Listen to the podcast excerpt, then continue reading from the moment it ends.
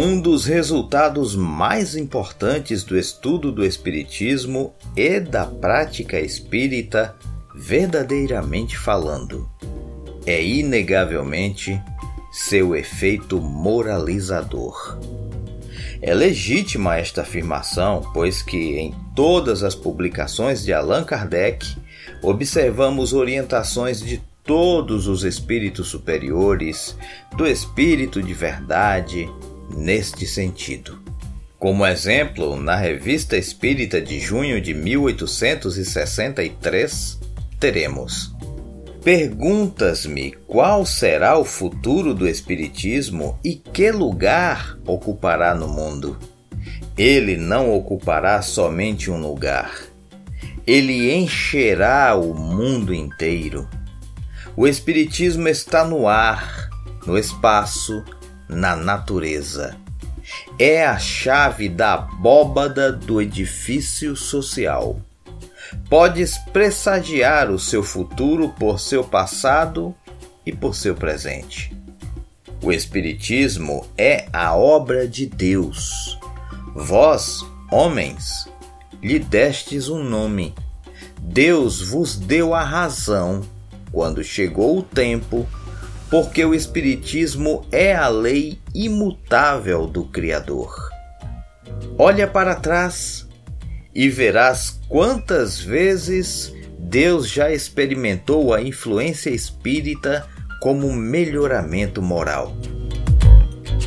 Em A Gênese, os milagres e as predições, segundo o Espiritismo, capítulo 1, a afirmação. A moral que os espíritos ensinam é a do Cristo, pela razão de que não há outra melhor. Mas então, de que serve o ensino deles se apenas repisam, ou seja, repetem o que já sabemos? Outro tanto se poderia dizer da moral do Cristo que já Sócrates e Platão ensinaram 500 anos antes e em termos quase idênticos. O mesmo se poderia dizer também das de todos os moralistas que nada mais fazem do que repetir a mesma coisa em todos os tons e sob todas as formas. Pois bem, os espíritos vêm muito simplesmente aumentar o número dos moralistas, com a diferença de que, manifestando-se por toda parte, tanto se fazem ouvir na choupana como no palácio, assim pelos ignorantes como pelos instruídos. Livre pensamento, raciocínio lógico, pensamento crítico. No ar, Kardec Cast.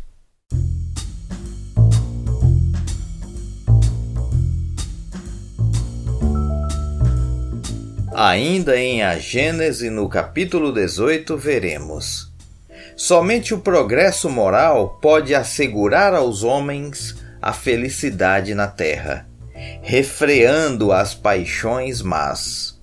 Somente esse progresso pode fazer que entre os homens reinem a concórdia, a paz, a fraternidade. Será ele que deitará por terra as barreiras que separam os povos, que fará caiam os preconceitos de casta e se calem os antagonismos de seitas, ensinando os homens a se considerarem irmãos que têm por dever auxiliarem-se mutuamente e não destinados a viver à custa uns dos outros. Em O que é o Espiritismo, Kardec faz as seguintes afirmações: O Espiritismo, como doutrina moral, só impõe uma coisa: a necessidade de fazer o bem e evitar o mal. Ah, peraí, alguém poderá dizer. Mas basta ao espírito o aprimoramento moral para que ele chegue onde Deus estabeleceu? Óbvio que não, e nisso não há nenhuma contradição. É preciso apenas um pouquinho mais de raciocínio, de tato, de percepção para a compreensão necessária. Em O Livro dos Espíritos, no número 780, o codificador Allan Kardec questiona os espíritos superiores da seguinte forma: O progresso moral acompanha sempre o progresso intelectual? E obtém como resposta: decorre deste, mas nem sempre o segue imediatamente. Ora, como assim? Foi bem o que Kardec perguntou no número 780A. Como pode o progresso intelectual engendrar, ou seja, formar, o progresso moral? E a resposta: fazendo compreensíveis o bem e o mal. O homem, desde então, pode escolher o desenvolvimento do livre-arbítrio acompanha o da inteligência e aumenta a responsabilidade dos atos. Ora, ora, ora. Mas é no número seguinte, o 780B, que chegaremos definitivamente ao ponto alto do nosso raciocínio. Kardec, o nosso chefe espírita, questiona: como é, nesse caso, que muitas vezes sucede serem os povos mais esclarecidos, os mais pervertidos também. E os espíritos superiores esclarecem. O progresso completo constitui o objetivo. Os povos, porém, como os indivíduos, só passo a passo o atingem enquanto não se lhes haja desenvolvido o senso moral, pode mesmo acontecer que se sirvam da inteligência para a prática do mal. O moral e a inteligência são duas forças que só com o tempo chegam a equilibrar-se.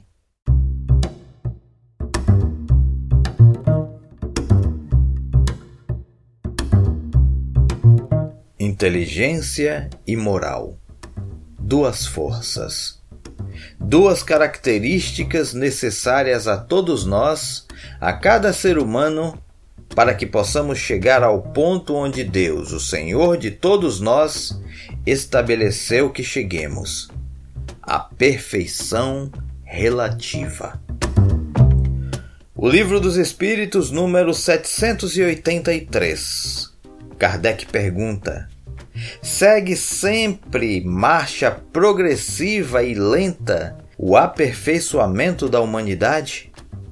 Resposta dos espíritos superiores: ao progresso regular e lento, que resulta da força das coisas.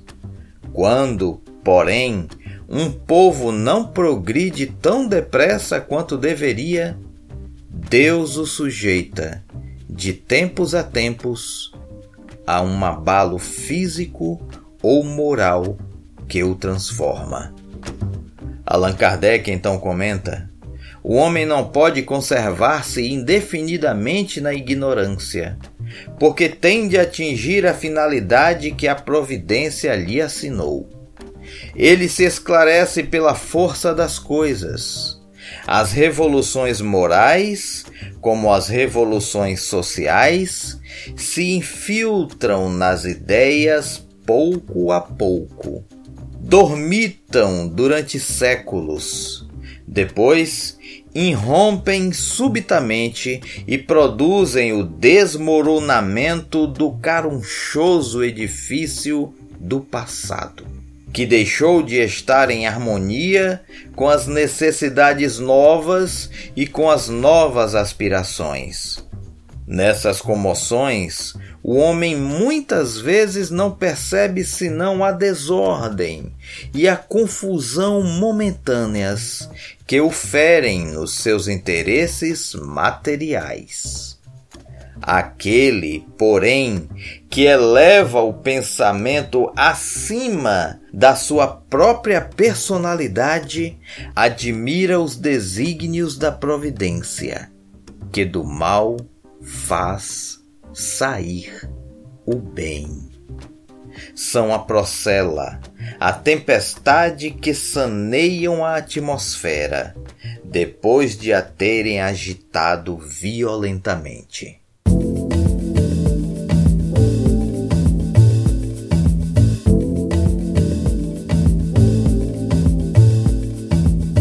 Ainda em um livro dos Espíritos, no número 785, o mestre Kardec pergunta: Qual o maior obstáculo ao progresso? E obtém como resposta: o orgulho e o egoísmo. Refiro-me ao progresso moral, porquanto o intelectual se efetua sempre. À primeira vista, Parece mesmo que o progresso intelectual reduplica a atividade daqueles vícios, desenvolvendo a ambição e o gosto das riquezas, que, a seu turno, incitam o homem a empreender pesquisas que lhe esclarecem o espírito. Assim é que tudo se prende, no mundo moral como no mundo físico e que do próprio mal pode nascer o bem. Porém, esse estado de coisas não durará para sempre. Mudará à proporção que o homem compreender melhor que, além da que o gozo dos bens terrenos proporciona, uma felicidade existe infinitamente maior e infinitamente mais duradoura. Sim, meus amigos, a vida continua. Muito obrigado por nos ouvir. Não esqueça de compartilhar nosso podcast nas suas redes sociais e, se ainda não assinou, assine para que possa receber informações sobre os próximos episódios. Saúde para todos nós! raciocínio lógico e liberdade de pensamento sempre. E muita paz. Kardec Cast. O Espiritismo, a vida e você.